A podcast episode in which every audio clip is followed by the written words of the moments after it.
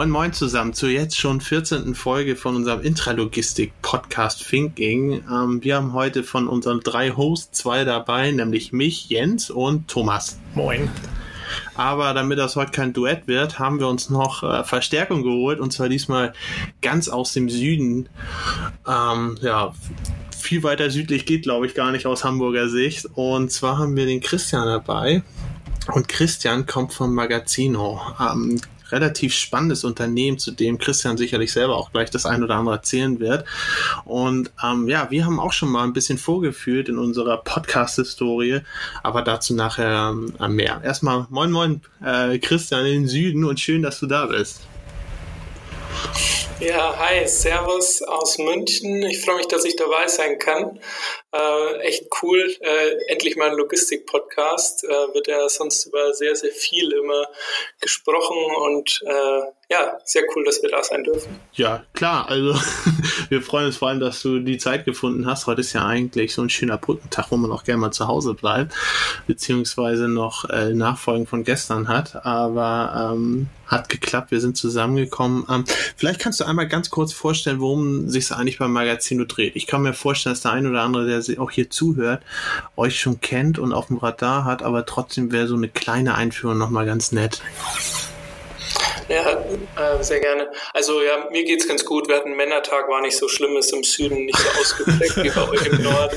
Äh, deswegen äh, bin ich auch da am Brückentag und im Startup ähm, ist es immer ist es immer ein ruhiger Tag, um zu arbeiten.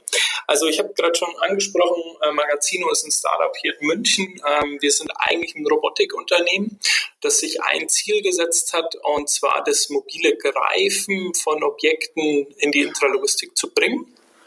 Was wir da machen, ist eigentlich äh, Ein- und Auslagerungen vor allem im Bereich E-Commerce und vor allem im Bereich Schuhe, ähm, was zurzeit noch ein sehr manueller Prozess ist, ähm, den zum ersten Mal zu automatisieren, machen das mit, mit einigen ganz mittlerweile ganz namhaften Partnern, ähm, wie zum Beispiel Fiege, wie zum Beispiel Zalando in deren Lägern.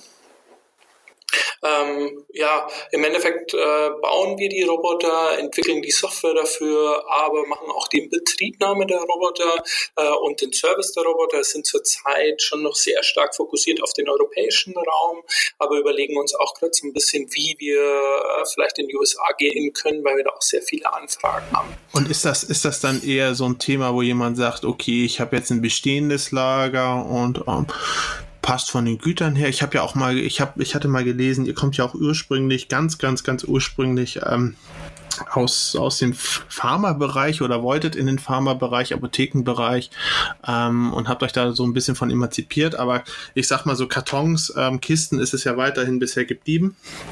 Mm, und ähm, geht es dann eher darum, dass jemand euch anfragt und sagt, okay, das könnte passen, fand ich ganz spannend auf der Logimat, was ich so gesehen habe, ähm, würde ich, würde ich gerne machen. Oder ist es auch so, dass ihr sozusagen als Teil eines Ganzsystems, einer Neuinstallation oder wie auch immer von etablierten Systemanbietern als ja, Systembauteil, Bestandteil mit eingekauft werdet?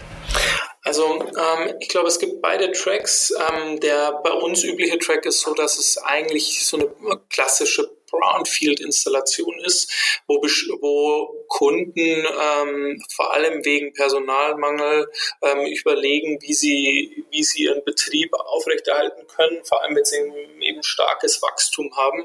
Äh, und da kommen die auf uns zu, mehr als Optimierung des Lagers. Wir sind jetzt aber in einem Fall äh, auch schon dabei gewesen, dass zum ersten Mal ein Roboterlager geplant und jetzt auch schon gebaut wird, äh, wo dann wirklich die Anforderungen des Roboters mit in der Planungsphase, mit in die Planungsphase Phase aufgenommen wurden.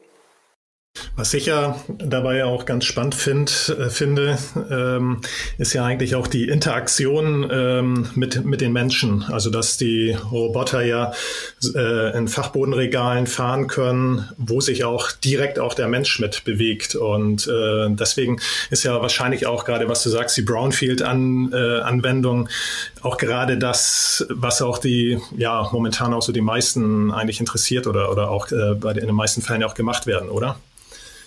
Ja, genau. Also das ist eigentlich äh, so der Klassiker, weil es, ist, es gibt halt sehr wenige Automatisierungen, die man im Nachhinein noch in so eine bestehende Anlage, die vielleicht 10, 15 Jahre alt ist, reinbringen kann.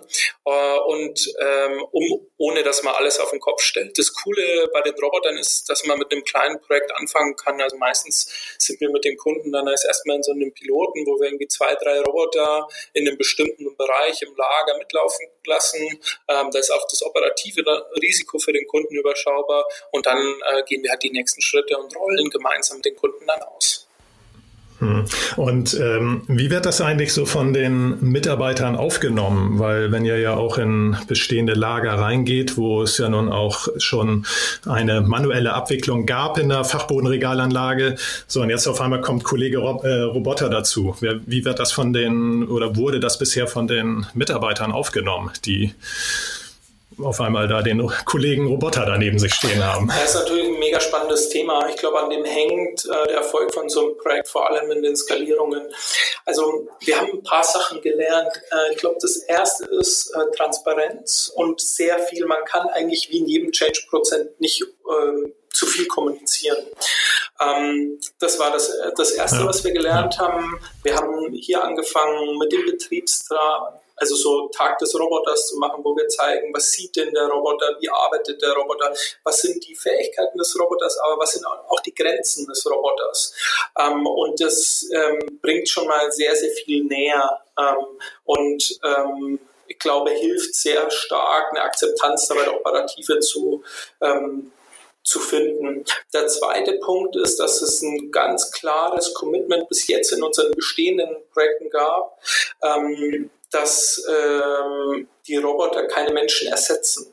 Das hört sich im ersten Moment ganz komisch an, weil natürlich gibt es einen Business Case und der Business Case wird ganz klar gerechnet, dass der Roboter Prozesskosten hat und auch der Mensch. Und ähm, das Problem ist aber eigentlich, dass es unsere Kunden nicht genügend qualifizierte ähm, Mitarbeiter finden, um die Tätigkeit überhaupt auszuführen.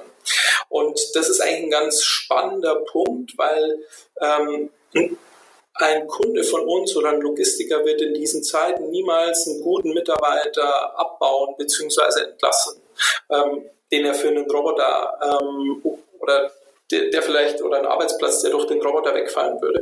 Und diese, die Kombination von beiden hilft uns da sehr. Was wir, der dritte Punkt, den wir gelernt haben, ist, dass es nicht nur ein initiales Kommunizieren oder ein initialer Change-Prozess ist, sondern einfach ein sehr langer, stetiger Prozess, der ähm, der immer weitergeht und äh, der einfach begleitet und betreut werden muss. Kannst du einmal, einmal kurz umreißen, ähm, woraus besteht so eine Roboterinstallation eigentlich? Weil ähm, im Gegensatz, sage ich mal, zum Stück Fördertechnik ist es ja nicht so, ihr schmeißt da ein bisschen Metall, ein bisschen physische Technik hin und dann habe ich einen konstanten Durchfluss, sondern da steckt ja ein bisschen mehr hinter. Tom, äh, Thomas hat ja auch gerade kurz angedeutet, Mensch-Roboter-Interaktion und so weiter und so fort. Da ist ja viel mehr, sag ich mal, Intelligenz notwendig, Steuerung notwendig. Was ist sozusagen so ein, so ein, so ein Paket, ähm, die, was ihr, was ihr dem Kunden zur Verfügung stellt, wo dann am Ende der Roboter arbeitet? Also wir haben im Endeffekt eigentlich drei drei größere Komponenten. Erstmal stellen wir dem Kunden natürlich die Hardware zur Verfügung. Also das ist der Roboter an sich, den äh, bringen wir in die Umgebung, dem lernen wir die Umgebung, dem zeigen wir den Prozess, den integrieren wir in die Operative. Das ist das, das, ist das eine. Das zweite, was wir machen, ist äh, eine Schnittstelle zum WMS zu bauen ähm, gemeinsam mit dem Kunden, wo bestimmte Informationen hin und her äh, kommuniziert werden. Diese Kommunikation ist an sich eigentlich nicht sonderlich komplex. Es ist eigentlich fast wie bei einem Handscanner. Also es kommt zum Beispiel über die Pickmenge, die, äh, die ERN, ähm, die Priorität, die Länge, Breite, Höhe der Objekte, falls, falls und so weiter. Das ist eigentlich äh, kein Hexenwerk, aber diese Schnittstelle geben wir natürlich mit. Und das dritte, äh, wo sich der Kunde entscheiden kann, wie er es macht, ist, ob die ganze Batching-Intelligenz ähm, jetzt bei ihm im Haus, also in seinem BMS liegt. Äh, da haben wir vor allem gelernt, dass die Händler wie beispielsweise Zalando ähm, da sehr viel Wert darauf legen, dass diese Intelligenz als Kernkompetenz bei denen liegt. Äh, oder, aber es gibt auch zum Beispiel kleinere Kunden, mit denen wir zusammenarbeiten, äh, wo wir dann das Batching übernehmen und quasi das Hirn hinter der Routenoptimierung auch sind. Ah, okay, also mit Batching meinst du dann, ähm, wie der Roboter sich im Lager im Endeffekt bewegt, wo er welche Aufträge oder was für einen Auftragsbatcher zur Verfügung gestellt kriegt, um möglichst ähm, Wege optimiert und auch auftragsoptimiert genau, ähm, also zu arbeiten. Die möglichst äh, effizient einzu, ähm, äh, einzusetzen. Mm. Das ist dann reine kommissionierte Tätigkeit, dann sag ich mal. Genau.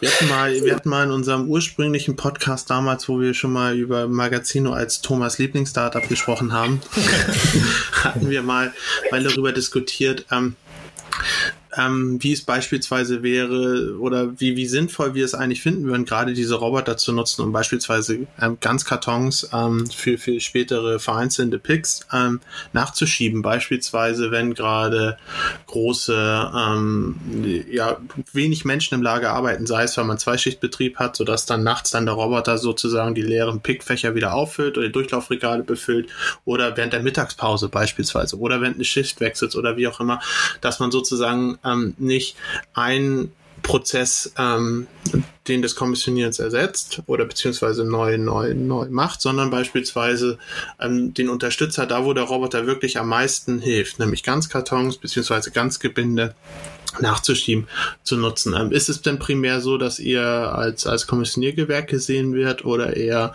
als Unterstützung im gesamten? Also wir sind ganz klar eine Kommissionierung. Ähm, das wird auch von unseren Kunden am meisten eingefordert.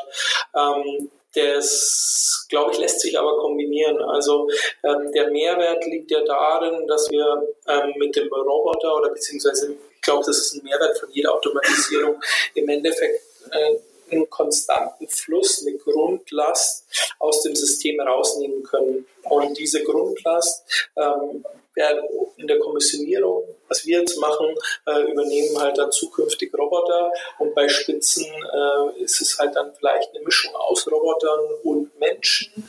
Ähm, was natürlich auch äh, nur bis zu einem gewissen Grad Sinn macht, vollkommen richtig. Aber das ist so einer der, der großen äh, Vorteile von dem Roboter zu sagen, wir haben keine Maximalkapazität wie beispielsweise bei einem RGB oder einem Shuttle-System, wo man halt eine technische Performance hat, ähm, sondern hier ja, man, klar, ja. versucht man, das ist natürlich auch äh, in, in bestimmten Rahmenparametern möglich, aber versucht man ähm, die Flexibilität des Roboters, äh, des Menschen mit dem Roboter irgendwie über, zu vereinen. Und da lernen wir auch noch tagtäglich davon.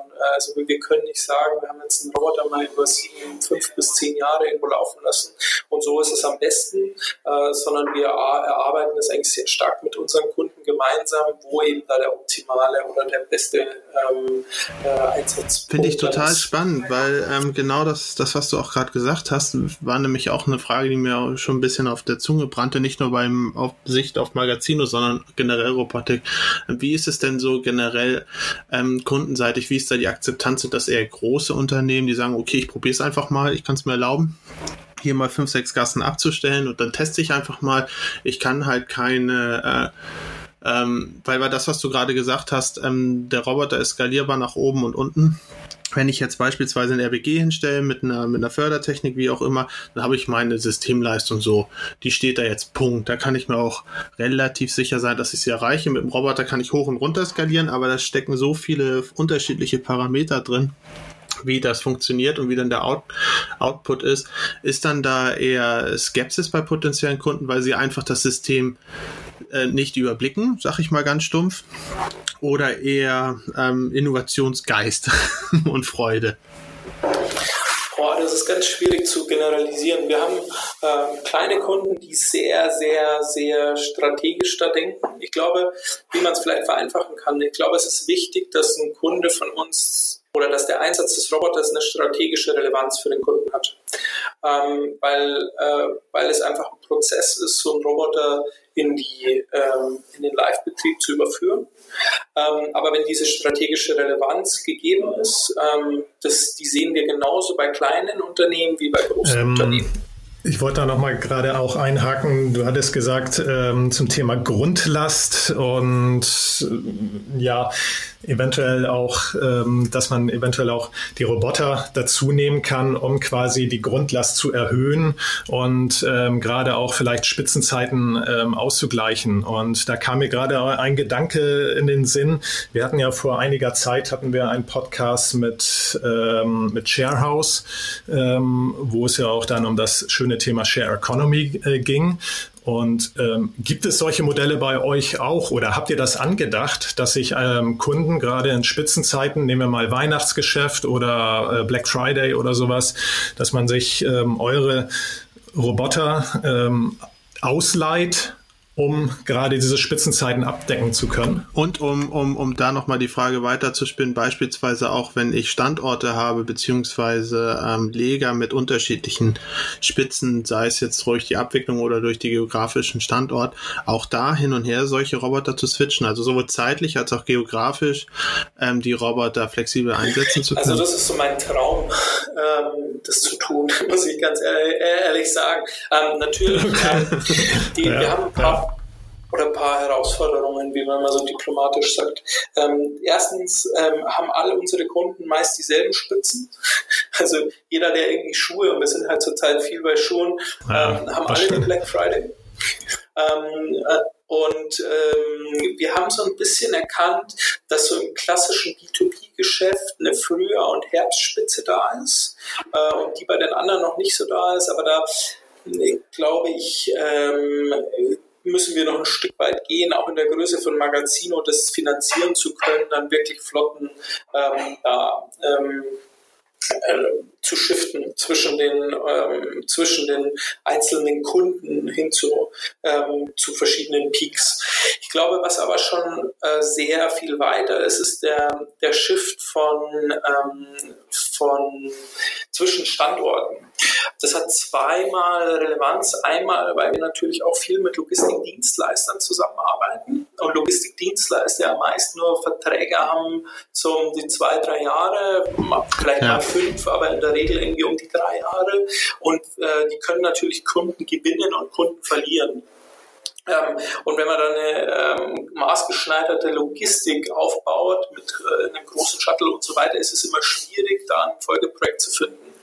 Bei großen Logistikdienstleistern, die vor allem im E-Commerce-Bereich unterwegs sind, findet man aber immer noch ein zweites Schullager. Ja, also beispielsweise. Und da ist, ist das einmal der, ähm, der Punkt, der da auf jeden Fall schon mitspielt. Wir sind auch äh, auf einem ganz guten Weg, wenn der Roboter einmal integriert ist in dieses System, also die Schnittstelle da ist, der Prozess bekannt ist und so weiter, können wir innerhalb von, ich würde sagen, einem Tag auch Roboter mit dazu nehmen. Das, äh, und äh, das gibt mal so die, die Grundvoraussetzungen. Also was ich sagen wollte, die Integration des, der ersten Roboter in Lager es zieht sich immer ein bisschen oder ist mehr Aufwand, äh, aber diese Skalierung, wenn diese Parameter bekannt werden, der, die Roboter, also die meisten Informationen liegen ja da in, auf der virtuellen Maschine beim Kunden. Das heißt, der Roboter kann sich die Karte des Lagers ziehen, der kann sich den Prozess ziehen, der kann sich die, ähm, die Schnittstelle können wir duplizieren und so weiter. Uh, und da, oh, sorry. Wie lang? Hm. Wie, wie, wie lang ist denn da so eine Integrationszeit? Weil du sagst, der kann sich die, das Layout sozusagen ziehen und das alles. Ähm, ich denke mal, das ist ja kein Prozess, der innerhalb von, weiß nicht, wenigen Stunden oder nur ein, zwei Tagen ähm, durchgeführt wird. Wie, wie, lange, wie lange braucht ihr da bis zur Integration eurer Roboter? Also äh, wir brauchen ungefähr so zwei, zweieinhalb, drei Monate. Es kommt immer so ein bisschen auf die, die die, äh, wie groß die Flotte ist, die wir, die wir da ähm, integrieren ähm, und wie komplex der Prozess ist. Mhm. Also kann es nicht, kann es leider nicht so sein, dass der ähm, E-Commerce äh, äh, das E-Commerce-Lager, was gerade aus allen Nähten platzt, sagt so, ey, ich brauche mal zusätzliche Roboter, stell die mal nächste Woche bereit. Wenn also du schon welche hattest, so habe ich das verstanden. Wenn ja, du schon welche ja, hattest, dann, ja. dann, ist das kein Problem. Okay, aber, aber nicht als neu, nicht als Neukunde, da braucht man ja doch schon ein bisschen vor. Also so ist es jetzt natürlich, ähm, ist es von uns das Ziel, das nach unten zu bringen und wir merken natürlich auch ganz stark, wie viel schneller wir werden, wenn wir neue Kunden mit dazu nehmen. Also ganz klar. Ähm, aber da haben wir jetzt, also zurzeit ist so zwischen zwei, drei Monate das. Äh, so bei uns im Ziel ist, ich glaube, wenn wir vier bis sechs Wochen schaffen, ist es schon sehr gut. Ähm, man muss sich auch überlegen, was da alles passieren muss. Also das hängt nicht nur, nicht nur ja. von uns ab. Wir brauchen auch Kapazitäten, zum Beispiel im WMS-Team des Kundens. Äh, es muss ein sauberer Integrationstest da sein. Ich will nämlich nicht dafür verantwortlich sein, dass, dass dann Bestände falsch sind und so weiter. Also ähm, man kann das bis zu einem gewissen Grad, glaube ich, beschleunigen, äh, aber es, es, ist natürlich auch ein Projekt. Und ich denke mal, so in der Zukunft, ich denke so in einem Jahr, in zwei Jahren werden wir da ungefähr bei vier bis sechs Wochen sein. Wie lange seid ihr, ähm, ihr, wir haben jetzt am Anfang auch vom Startup in Anführungsstrichen geredet, euch gibt es ja schon ein paar Jahre, sag ich mal. Ähm, wie lange seid ihr schon richtig mit Anlagen auf dem Markt? Also ich glaube so richtig so seit zwei Jahren. Äh, und wir sind 2014 gegründet ähm, und haben dann ungefähr ein Jahr eben diese im Pharmabereich die Apothekenautomaten gemacht, dann haben wir ungefähr zwei Jahre Toro entwickelt und in den letzten zwei Jahren haben wir sehr viel mit Toro im, ähm, im, im Echtbetrieb gearbeitet und da Erfahrungen gesammelt. Wir sind mittlerweile bei Toro, ich glaube, in der achten oder neunten Hardware-Version und die ist mittlerweile auch äh, so stabil, dass wir sagen können, okay, mit der jetzt Ich aus. erinnere mich auch vor zwei Jahren, das war glaube ich auch der Toro, wo ihr die Auszeichnung auf der Logimat bekommen habt als bestes Produkt. Ähm, und da habe ich mich damals habe ich mich schon gefragt, ähm, wie kommt man eigentlich auf die Namen? Toro, Soto, äh, woher kommt das eigentlich? Ich, war, ich hatte, hatte mal mit Love geredet, die kommen ja auch aus eurem Dunstkreis München, sag ich Ex mal. Das sind ja immer die Ex-Freunde oder Ex-Freundinnen. Ja. Aber äh, Toro meine, und Soto, ich weiß nicht, äh, wo die Namen herkommen, ehrlich gesagt. Nee, um ehrlich zu sein, ich hatte keine japanische Ex-Freundin. äh, nee, unser Entwicklungsleiter, der Moritz, äh, Moritz Tenort, unser CTO, der hat lange in Japan studiert, äh, äh, gearbeitet als Postdoc. Ah. Und ähm, der hat uns das irgendwie eingerockt. Das ist gar nicht so einfach jetzt, wenn man ein neues, ähm, neues Produkt irgendwie mit auf den Markt bringen soll, weil es soll irgendwie japanisch sein, soll irgendwas mit Logistik zu tun haben und vier Buchstaben haben. Da gibt es gar nicht so viele Wörter. Ähm, das ist jetzt immer ein bisschen schwieriger, aber da kommen wir, glaube ich, nicht mehr von weg. Da müsst ihr in eine andere asiatische Sprache wechseln, vielleicht. ja, Dialekt. Ja, das fällt dann spätestens auf, wenn wir dann wirklich in das Land gehen. ja, das stimmt, das stimmt. So begeistert man sich selber den Markt. Was ist denn, was ist denn ähm, so rein funktional, falls du da was erzählen kannst, bei euch in der Pipeline? Also Soto und ähm, Toro sind ja aktuell, wenn ich mich nicht vertue, so sage ich mal, die beiden, beiden Schlachtschiffe, so die angepriesen werden. Ja, genau. ähm, wir hatten ja schon mal darüber gesprochen. Ich glaube, weiß gar nicht, ob da auf der Logimat ausgestellt war, aber ich hatte ihn auch mal gesehen und Thomas hatte das auch schon mal angedeutet. Ähm, den Picker, du hast ja auch schon mal davon gesprochen. Das ja. ist da was ähm, euer, eure Vision ja auch ist, sag ich mal, ähm, nicht nur einen Roboter zu haben, der durchs Lager fährt und, und Strecke hinter sich bringt, sondern auch wirklich zu kommissionieren und zu picken. Ähm, mit Schuhkartons ist das das eine. Ähm, irgendwann wird es dann ja auch ein bisschen komplizierter, wenn man im schlimmsten Fall lose Textilien hat oder sowas. Ähm, was ist da die nächsten Schritte, die ihr angehen wollt, wo ihr euch überlegt, okay, das sind jetzt vernünftige Upgrades zu den bestehenden Systemen? Also, ähm, wie du richtig gesagt hast, ähm, unser, unser Steckenpferd ist zurzeit Toro und da sind wir auch wirklich in einem schmalen Markt mit Schuhen äh, und das ist auch gut so. Wir müssen zurzeit einfach dem Markt beweisen, dass wir da ein stabiles Produkt entwickelt haben, das man ausrollen kann, auf das man sich verlassen kann. Ähm, genau. Das Zweite, was wir gerade machen, ist mit Soto im Industriebereich KLTs zu transportieren. Das, das ist eigentlich dabei entstanden, dass sehr viele Kunden auf uns zugekommen sind, ähm, dass sie das Problem haben, ähm, die letzte Meile in der Logistik an die Produktionslinie noch manuell ausführen zu zu lassen. Und diese, dieses Line-Feeding oder diese letzte Meile in der Produktion ist halt so einer der wenigen Schritte, um eine autonome Produktionsversorgung darzustellen. Und das ist ein ähm, Bereich den wir sehr stark, äh, wo wir sehr starke Nachfrage gespürt haben. Und da haben wir jetzt ein Entwicklungskonzept Konzept aufgebaut, wo sich quasi äh, Unternehmen äh, aus der Industrie ähm, bei uns an der Entwicklung beteiligen können, ihre Anforderungen mit reinbringen können äh, und eben da nah, sehr nah mit dabei sein können. Wir arbeiten, wir haben da mittlerweile zehn Kunden, vor allem so aus der Automotive und ähm, aus der Automotive und Automobilzuliefererschiene, ähm, aber wir arbeiten zum Beispiel auch mit der Firma Miele, mit der Firma Akko ähm, und so weiter da zusammen, dass wir, ähm, dass wir da vorankommen. Für uns hat das den Vorteil, dass wir wirklich die echten Anforderungen des Markts kennenlernen. Wir haben diese Kunden auch so aus oder die Partner auch so ausgewählt, dass wir aus verschiedenen Branchen die Anforderungen kennenlernen. Ähm, für den Kunden hat es die, die Möglichkeit, eben das Produkt mit. Auch super, super, super spannend, weil, was du gerade sagst, weil sowohl, wenn man, wenn man nur rein stumpf, sag ich mal, jetzt die, äh, den Toro und den Soto auf, auf Bildern sich anschaut, im ersten Moment sehen sie sich sehr ähnlich, wobei aber sowohl das Kommissionieren für ein Versandlager als auch die Produktionsversorgung in, äh, letzten Mal der Eigentlich komplett unterschiedliche Anforderungen an das System herantragen. Also es sind ja, sind ja ganz andere Abläufe und auch ähm, ähm, ja, Kennzahlen, die da ähm, den Ausschlag geben. Also finde ich, finde ich sehr spannend, obwohl sie sich optisch doch so ähnlich sind. Ja, ähm, total. Äh, aber es ist ganz was anderes, wie du gerade schon gesagt hast.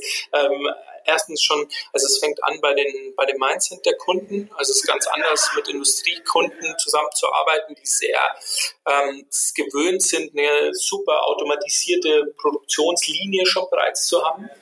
Ähm, das zweite ist, äh, dass die Prozesse natürlich ganz anders ausschauen, die Softwarelandschaft beim Kunden ganz anders ausschaut, ähm, dass es einfach ein ganz anderer Markt ist. Ähm, vielleicht noch abschließend, um deine Frage auch zu beantworten mit dem Picken von beispielsweise folierten Artikeln oder diesen, dieser großen Vision, die wir immer noch verfolgen, den Griff in die Kiste darzustellen. Da habe hab ich mittlerweile eine relativ dedizierte Meinung dazu. Ähm, dieses, wir werden das machen, wenn es einen Business Case dafür gibt. Man muss sich vorstellen, für die Tech oder für den Technologieanbieter ist dieser Griff in die Kiste so das mit einer der komplexesten Aufgaben, die die so vorhanden sind. Vor allem, was dann noch schlimmer wird, ist der mobile Griff in die Kiste. Ähm, und das ist ja das, was wir uns vornehmen. Ähm, auf der anderen Seite haben sie aber Menschen oder beziehungsweise in dem Business Case jemanden, der eine 140er, eine 130er, mal eine 200er Produktivität an den Tag legt. Äh, und, und das über sechs, sieben Stunden, äh, wo wir halt einfach technologisch noch sehr weit von weg sind. Ähm, und deswegen haben wir, verfolgen wir das zurzeit ähm, nicht explizit weiter und gehen in die Richtung des Transports von KLTs, weil eben dort vor allem Ergonomie, Autonomie äh, und auch der, der, der Durchsatz eben nicht, nicht in der Höhe sind, wie jetzt zum Beispiel in einem Online-Lager ähm, äh, da Textilien, lose Textilien zu picken. Sehe ich auch so, ähm, dass, dass die Sache, genau das, was du gerade beschrieben hast und was wir vorhin auch versucht haben, so ein bisschen anzudeuten, war ja auch, wo wir letztes Mal unter uns ähm, bei der Thinking-Folge in die Diskussion verfallen sind, war ja genau dieser Punkt, wo wir auch gesagt haben, wirklich die, das Kommissionieren und zwar nicht kommissionieren in dem Sinne, ich packe einen Karton auf einen Kommissionierplatz und nehme den Karton wieder, sondern das Kommissionieren als äh, Vereinzelungstätigkeit. Ich öffne eine Gebindeeinheit und nehme da los Größe 1 raus. Das ist so komplex. Ich hatte letztens einen, einen Fall, ähm, da hatte ich eine, eine, vordefinierte Fläche, eine vordefinierte Höhe und ähm, einen vorgefertigten Raum. Und ich bin auf dem Markt, bin ich, habe ich kein System finden können, was die jetzige Ist-Leistung mit manuellen Abwicklungen der Kommissionierung auch nur annähernd auf der Grundfläche erreicht. So, ähm, das war, war hoch, hochgradig effizient und professionell und das war so professionell und effizient auf manueller Basis, dass es dort einfach nicht möglich war, durch Automatisierung auch nur annähernd den Ist zu erreichen, geschweige denn zu verbessern.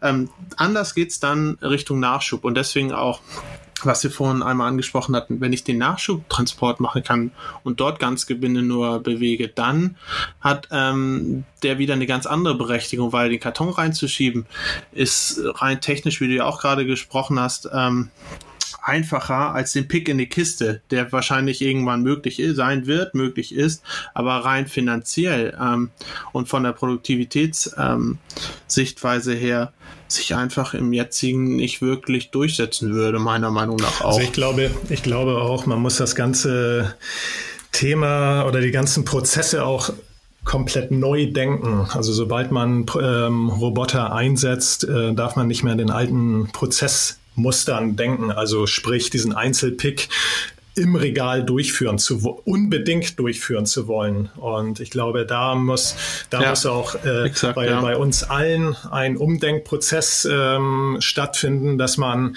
ähm, gewisse, ähm, ein gewisses Artikelspektrum halt ähm, so handelt und anderes äh, wieder ganz anders handelt und so. Und das, man macht es nicht mehr so, wie es, äh, wie man es heutzutage macht.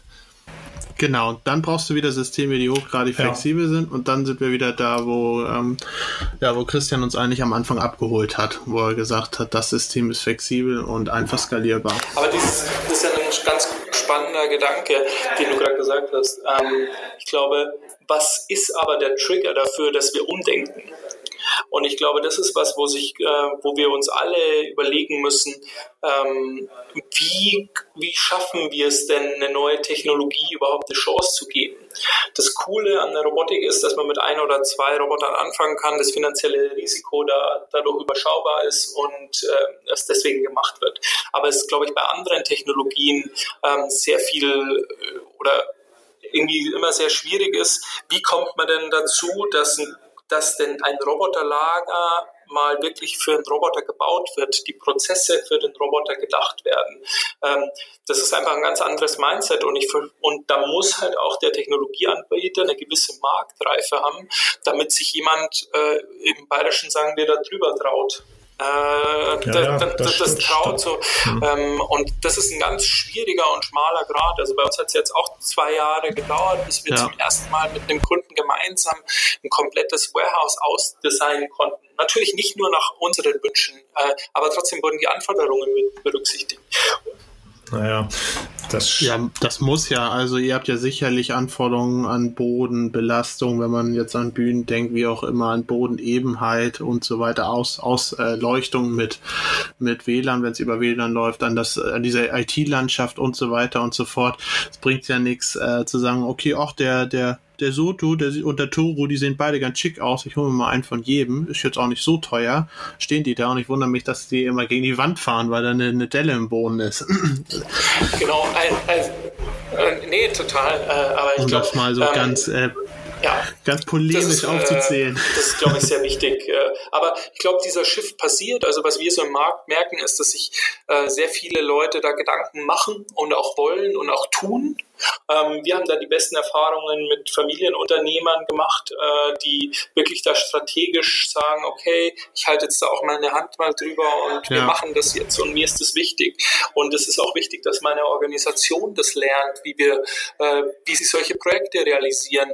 Ähm, es challenged meine IT-Landschaft, in dem, äh, ja. äh, wie die Schnittstellen auszusehen haben. Es, sind, es challenged mein Engineering ähm, im Prozessdesign und so weiter.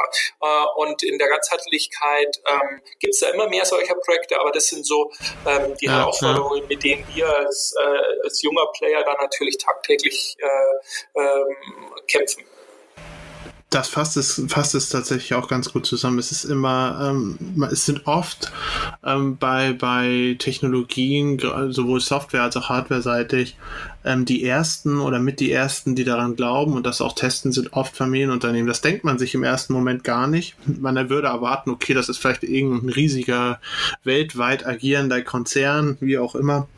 Aber es sind oft Leute, ähm, die selber Verantwortung für ein Unternehmen haben, die dann sehen, okay, ähm, da sehe ich eine Idee, die macht Sinn und da gehe ich auch erstmal mit Vertrauen in Vorleistung. Ähm, sieht man, sieht man auch bei, bei anderen ähm, ersten. Also hängt, hängt so ein bisschen vom Mindsetting ab von den Leuten. Ich denke auch, der Markt ändert sich dahin geht, auch weil ganz neue Leute halt in die Logistik kommen. Es ist nicht mehr das graue äh, Speditionsgeschäft, sag ich mal, hier einen Container abladen, dahin hinschicken. Es ist viel komplexer IT-seitig. Ähm, ähm, auch Intelligenz, die in solchen Legern stecken muss, prozessseitig und so weiter. Und da komme ich auch gleich zu meiner Frage, auf die ich jetzt gerade umleiten wollte. Und zwar äh, mit viel Anlauf. Äh, wie bist du denn zur Logistik gekommen? Was fasziniert dich daran? Also jetzt mal ganz unabhängig von um, ähm, Magazino aktuell die dich natürlich am meisten ich faszinieren? Glaube, ähm, also ich arbeite mega gerne in der Log Also ich bin eigentlich dazu gekommen, mein Hintergrund ist ja, ich habe Politik studiert, äh, hatte dann eigentlich über, habe länger in der Bank gearbeitet äh, und eigentlich überhaupt nichts mit Logistik am Hut gehabt, bin dann über Magazino zur Logistik gekommen und bin da auch geblieben eigentlich aus einem Grund, ähm, mir gefällt dieses Hands-on-Mindset des Logistiker haben. Das ist ab und zu ähm, ein bisschen äh, noch ein bisschen angestaubt, aber im Großen und Ganzen sind sehr pragmatische ähm, Ansätze, die da gefahren werden, wo halt einfach der operative Mehrwert zählt. Äh, und das ist im Gegensatz zu der Banking-Branche, wo ich davor war, die sehr aufgeblasen ist, halt eine sehr andere Umgebung und das, das, ist, äh, das ist wirklich was, wenn was nicht läuft, dann hört man es sofort von einem Logistiker, aber wenn was gut läuft, dann wird auch gemeinsam Pilz getrunken oder bei, bei uns im, Sü im Süden immer Bier. Mhm, ja. ähm, dann äh, und das ist, das ist wirklich was, was, was mir sehr, sehr, sehr gut gefällt. Ja, ist halt eine sehr ehrliche Branche, die Logistik. ja, in, in, beide Richtungen. Ja. Du als, als Startup hat man am Anfang auch oft ja. Roboter, die nicht laufen. Und dann Kriegst hört man natürlich dann auch ja. ja, mitkriegen ist jetzt die sehr diplomatische äh, Ausdrucksweise wie Jo, Christian, äh, schau mal, dass die Dinger laufen. Ja, ja. Das stimmt. Ja, ist doch auch spannend, ähm, so dieser, diesen Werdegang mal so von der, von der Bank in die Logistik. Aber ja. Aber ja. Ja, ich bin, bin mega froh. Ich, ich finde es auch, ich find's auch ganz. ja, das glaube ich. Also, mir gefällt es auch super. ich finde es auch ganz spannend, ähm, generell auch die Umgebung ähm, äh, für Logistik-Startups bei euch unten, in, also bei uns in Hamburg ist sowieso auch viel los, aber bei euch in München ist ja auch eine Menge los in der Richtung. Mhm. Ich bin echt gespannt. Also es bewegt sich gefühlt in den letzten drei, vier Jahren deutlich mehr in Deutschland in der Logistikbranche ähm, auch was, was Neugründungen, neue Ideen angeht, als ähm, davor und gefühlt auch in, als in anderen Ländern. Ähm, ich habe das Gefühl, hier ähm, ist der Stellenwert wächst da doch schon langsam und es wird erkannt, also dass das find, für eine halt spannende halt spannend. und auch interessante Die, Geschichte ist. Ich glaube, dass da der E-Commerce äh, auch sehr einen sehr großen Beitrag liefert. Äh, wenn man sich ähm, einen E-Commerce-Player mal anschaut, der steuert ja sein, sein Unternehmen sehr stark nach Wiederempfehlungsraten und die werden sehr stark einfach von der Logistik beeinflusst. Die Logistik ist nicht mehr irgendwie der Zulieferer oder der, die Serviceline oder die Kostenstelle, ja, stimmt, ja. sondern ist wirklich ein entscheidender Faktor an dem Erfolg, an dem Umsatz, äh, an, ähm, an dem Wachstum eines Unternehmens. Und ich glaube, das hat uns Zalando in Deutschland sehr stark vorgelebt äh, und Amazon äh, sowieso. Äh, aber ich glaube, ähm, das färbt auch ab in die, ähm, in die Industrie, wo wir jetzt immer mehr Erfahrungen sammeln, wo natürlich die Logistik davor nur Zubringer für die Produktion war. Aber ähm, das mittlerweile auch als Chance erkannt wird, wegen äh, hohen Preisen, als sehr wenig Platz an der, an der mhm. Produktionslinie und Just-in-Time und so weiter, äh, Just-in-Sequence, wo wir dann äh, einfach einen Mehrwert auch liefern können und der dann auch ähm, die, die, den Stellenwert im Unternehmen findet ähm, und gehört wird. Ja, und da hast du eigentlich auch schon genau das Stichwort ge gegeben, also auch in der Industrie. Da hat, ich habe da auch aktuell wieder ähm, so einen Fall, wo es einfach darum geht, ja, Produktion hat halt einen höheren Stellenwert, Logistik äh, bekommt, äh, bekommt kein Kapital ab äh, für Neuinvestitionen, weil schon genug für die Produktion ausgegeben wurde. Und ich glaube, da müssen wir noch weiter, weiter dran arbeiten. Aber das ist ja auch ein Beitrag unseres Podcasts, dass die äh, Intralogistik, sage ich mal, da ein bisschen mehr gepusht wird, dass die Leute ein bisschen mehr darauf aufmerksam werden, auf, äh, auf Intralogistik. Ja. Ja. Und generell auch, was eigentlich Intralogistik ist. Ich fand nämlich, Christian, was du gerade auch in deinem Beitrag so in, in, drei, vier Sätzen einfach mal umrissen hast, ist nämlich auch, es gibt ganz wenige, will ich nicht sagen, aber es ist schwierig, wenn man äh, mit Schnittstellenfunktionen redet, sei es jetzt, sei es jetzt mit IT-Anbietern, sei es jetzt mit allen anderen Themen, ähm, wo man eine Schnittmenge zur Logistik hat da mal das äh, Verständnis zu entwickeln, dass Logistik mehr ist als Transport und Produktionsversorgung, weil gerade was du angesprochen hast, wie wichtig Logistik für den ähm, für den für den E-Commerce ist und der E-Commerce ja vielleicht nicht äh, auf Nummer eins äh, bei bei jedem Unternehmen ist, aber trotzdem riesengroße Wachstumspotenzial hat, was ja wichtig ist für die Unternehmen. Hm. Ähm, und diese Herausforderung zu sehen, dass ein Versandhaus, ähm, ein, ein Versandlager, ein Distributionslager einfach anders funktioniert und andere Prioritäten hat als eine Produktionsversorgung, das ist bei ganz vielen echt noch überhaupt nicht angekommen. Ähm, jedenfalls, jedenfalls habe ich den Eindruck. Die Logistiker sind da oft ein bisschen auf, auf, auf verlorenen Posten und äh, müssen da gegen Windmühlen kämpfen. Ein gutes Beispiel ist, ich habe aus, aus Interesse mich schon öfter mit, mit Simulationssoftwaren ähm, in der Logistik beschäftigt. Und oft ist es so, dass die Anbieter sehr gut darin sind, Produktionsabläufe zu simulieren, also Versorgung von Produktion. Aber wenn man anfängt, ja, hier, ich habe äh, ein System mit RBGs und, und hier ein Buffer und dort Durchlaufregale und so weiter, das ist gar nicht möglich, das ist gar nicht im Horizont drin. Und das ist eine ganz spannende Geschichte, dass da auch mal der Horizont einfach erweitert wird und, und der Fokus drauf gelegt wird, dass Logistik halt auch mehr ist als rein LKW-Transport und ich bringe die Kiste ähm, ja. an, an, an, an den Montageplatz. Also wenn du die Software hast, wir würden sie auch nehmen. ja. Bestellen ja, dann zwei Lizenzen an. Ich, ich ja. ja, alles klar. Wir können ja, wir können ja, wir können ja eine ja, Startup genau, machen. Ich bin jetzt schon ganz glücklich, wenn das hier alles läuft. Und ja.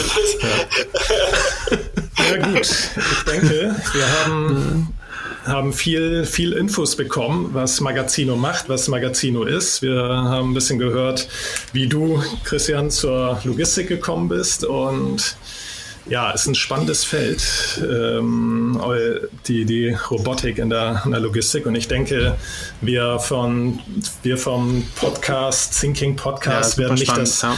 letzte Mal über, über das Thema Robotik in der Logistik gesprochen haben mit dieser Folge, sondern es wird sicherlich ja. einige, einige Folgen geben. Wir werden auch nicht das letzte Mal über Magazino gesprochen haben. Ich finde es nämlich, was wir, was wir auch angestoßen hatten schon, gerade, ähm, es ist viel schwieriger zu fassen, wie das System funktioniert und wie der Mehrwert ist, finde ich jetzt einfach aus einer Ingenieursperspektive im Vergleich zu einer Fördertechnik, wo ich weiß, die ist äh, 800 Millimeter breit, die läuft auf 600 Millimeter Höhe und die schafft einen ja. Durchsatz von 1200 bis 2000 ähm, KLTs die Stunde. Punkt. So, und daraus kann ich mir dann wie ein Lego ein System zusammenbauen. Ähm, das funktioniert mit, mit so einem System halt nicht. Es gibt auch andere Systeme auf dem Markt, die ähnlich so nicht funktionieren, sondern über Intelligenz. Nicht nur über reines stumpfes ähm, ja, ähm, produktiv sein, sondern über produktiv sein und Intelligenz und vielleicht auch mal flexibel auf Aufgaben zu reagieren. Das finde ich ganz, ganz spannend. Es ist schwieriger zu verstehen, da muss man sich ein bisschen mehr für anstrengen, um damit ähm, den Mehrwert wirklich herauszufiltern oder nicht herauszufiltern, sondern den gesamten Mehrwert zu erfassen. Und ähm, das finde ich super spannend. Deswegen ein großes Danke, dass du dir heute Zeit genommen hast, mal mit uns ein bisschen zu diskutieren, auch zu zeigen, wie du zu dem ganzen Thema stehst und was Magazino wirklich macht, weil das hat mir auch wieder einen Schritt weiter geholfen, das besser zu überblicken und zu verstehen. Und ich hoffe, es hilft auch unseren Zuhörern weiter. Ja. ja, ja, das ist doch total spannend. Also ich glaube, ähm, um es nochmal abzuschließen, ich glaube, dass die Robotik da auf einem ganz guten Weg ist, da wirklich einen Mehrwert auszuarbeiten. Ähm, das, was du gerade gesagt hast, der Mehrwert ist halt sehr schwer. Ähm, also es ist im Endeffekt ähnlich, wie wenn du mit einem Menschen in, in einer bestimmten Umgebung planst. Ja. Es hängt immer davon ab, äh, welchen Prozess er macht, ähm, wie ähm, wie, wie die Objekte sind, wie die Objekte lagern und so weiter. Und da muss man, muss man einfach äh, ein Verständnis für aufbauen. Äh, und das Zweite, glaube ich, ist noch, was, was einfach ein Roboter da unterscheidet, ist, dass er immer besser wird. Ähm, das ist eine Technologie, die lernt. Äh, je besser wir wissen, wo die Objekte liegen, wie die Objekte ausschauen ähm, und so weiter, desto besser äh, und desto schneller wird der Roboter. Und bei einer Fördertechnik, wie du es vorhin angesprochen hast, hast du halt einfach eine technische Leistung. Da äh, machst du einmal äh, Strom ran an, an die Fördertechnik und dann läuft die mit dem und dem Durchsatz. Und, äh, und diese Komplexität und wenn man dann noch den, den Menschen mit in dieselbe Umgebung nimmt, der vielleicht den Roboter auch mal stört oder ähm, irgendwas Chaos in die Umgebung bringt, ist halt ja. äh, schwieriger zu quantifizieren. da hast du recht. Ja, perfekte Zusammenfassung. Also ich glaube, ja, ich, glaub, ich mache das beruflich. Ja. ja. Sehr schön, sehr schön. Ja, also wie gesagt, nichts hinzuzufügen. Großes Danke, dass du mitgemacht hast. Ähm, vielleicht auf ein nächstes Mal wird mich freuen. Man sieht sich bestimmt auch auf der einen oder anderen Veranstaltung. Ähm, die Logistikwelt ist ja doch kleiner, als man manchmal denkt. Und ähm, ja, wie gesagt, großes Dankeschön und bis zum nächsten Mal. Ciao, ciao. Ja. Jo, Vielen tschüss. Dank. Tschüss.